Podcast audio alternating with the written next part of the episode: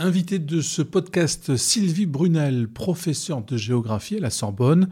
Euh, Sylvie Brunel qui a travaillé pendant 17 ans dans différentes ONG comme Médecins sans frontières, mais aussi Action contre la faim. Elle est une spécialiste des questions de développement et elle s'intéresse particulièrement aux enjeux de sécurité alimentaire.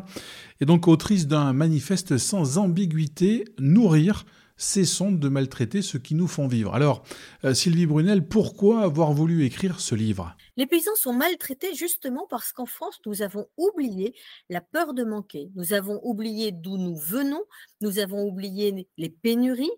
Et euh, ceux qui aujourd'hui vivent dans les campagnes parce qu'ils les trouvent belles oublient que ce sont des agriculteurs, des éleveurs qui sont à l'origine à la fois de la beauté de nos paysages, de l'excellence de notre gastronomie, mais aussi de tous les enjeux d'énergie, d'agriculture propre et de captation et de stockage de carbone. Les Français sont attachés à leur agriculture, mais ils en ont une vision euh, passéiste et bucolique. Ils voudraient renvoyer les agriculteurs au bon vieux temps de la binette, en oubliant que c'était le temps à la fois de la pénibilité, de la précarité et des contaminations alimentaires.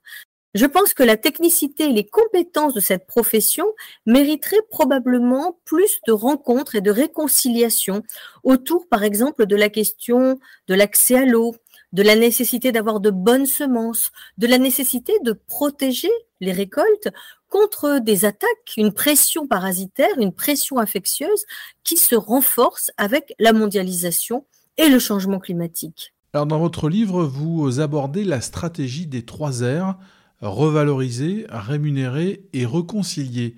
Comment attirer de nouveaux paysans et euh, rendre attractif ce métier?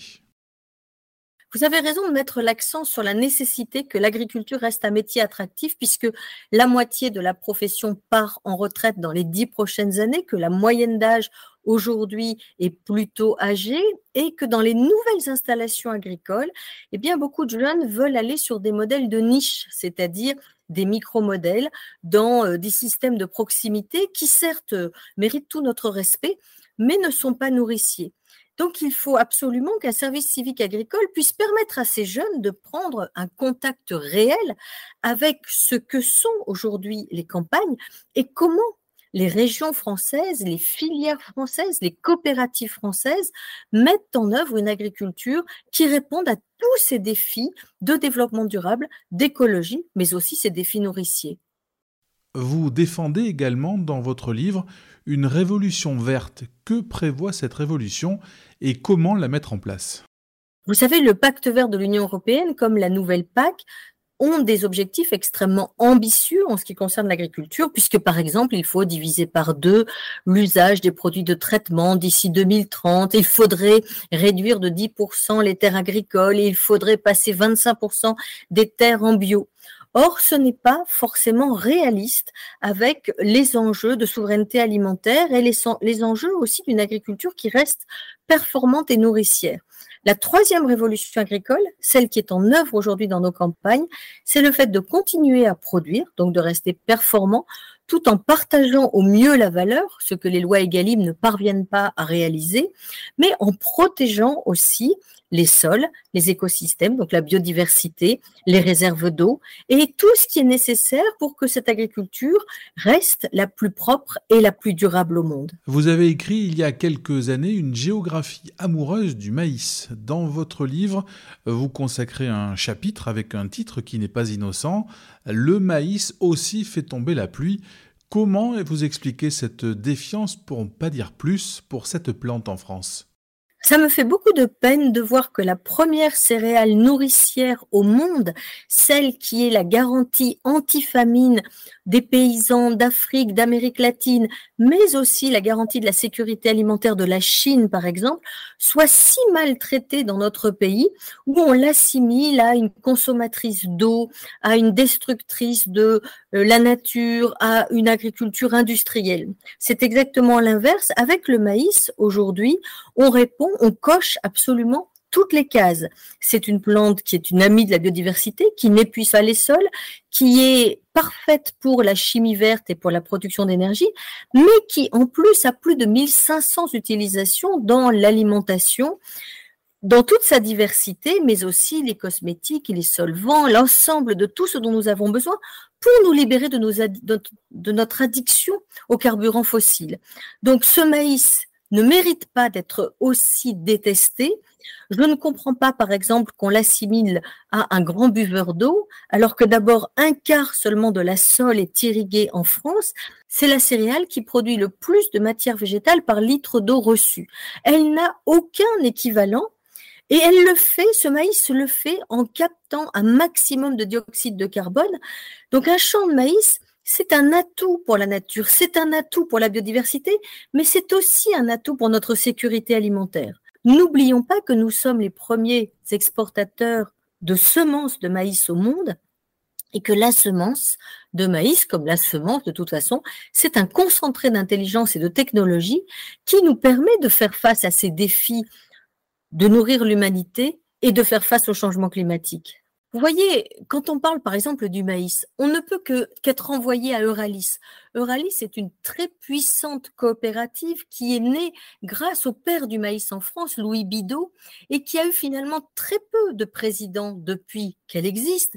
Marcel Cazalet, Christian Pes, Christophe Combe, ce sont des gens extraordinaires qui ont porté l'avenir de cette coopérative avec ce slogan très important, nourrir en confiance. Eh bien, il serait essentiel que, par exemple, ces habitants de Nouvelle-Aquitaine, qui aujourd'hui tournent le dos trop souvent à leur agriculture, prennent conscience qu'une coopérative comme Euralis, c'est une gastronomie, ce sont des semences, ce sont des paysages, c'est toute une réflexion sur l'agriculture de demain. Vous terminez votre livre par un chapitre sans équivoque, une grande puissance nourricière en péril. Est-ce que ce n'est pas exagéré? Commettons dans l'agriculture les mêmes erreurs que nous avons commis dans les autres secteurs, c'est-à-dire que nous nous désagriculturalisons en renvoyant notre agriculture vers des micro-modèles qui certes peuvent exister, mais qui ne sont pas nourriciers. N'oublions pas que 2% seulement de l'alimentation des mégalopoles est locale. N'oublions pas que les ceintures vertes des villes ont besoin d'agriculteurs compétents. Et je crains que nous perdions ce savoir-faire en décourageant ceux qui nous nourrissent et qui apportent aussi des réponses dans l'énergie, dans la chimie verte, dans la captation du carbone, dans une gastronomie de qualité, dans des paysages beaux et variés.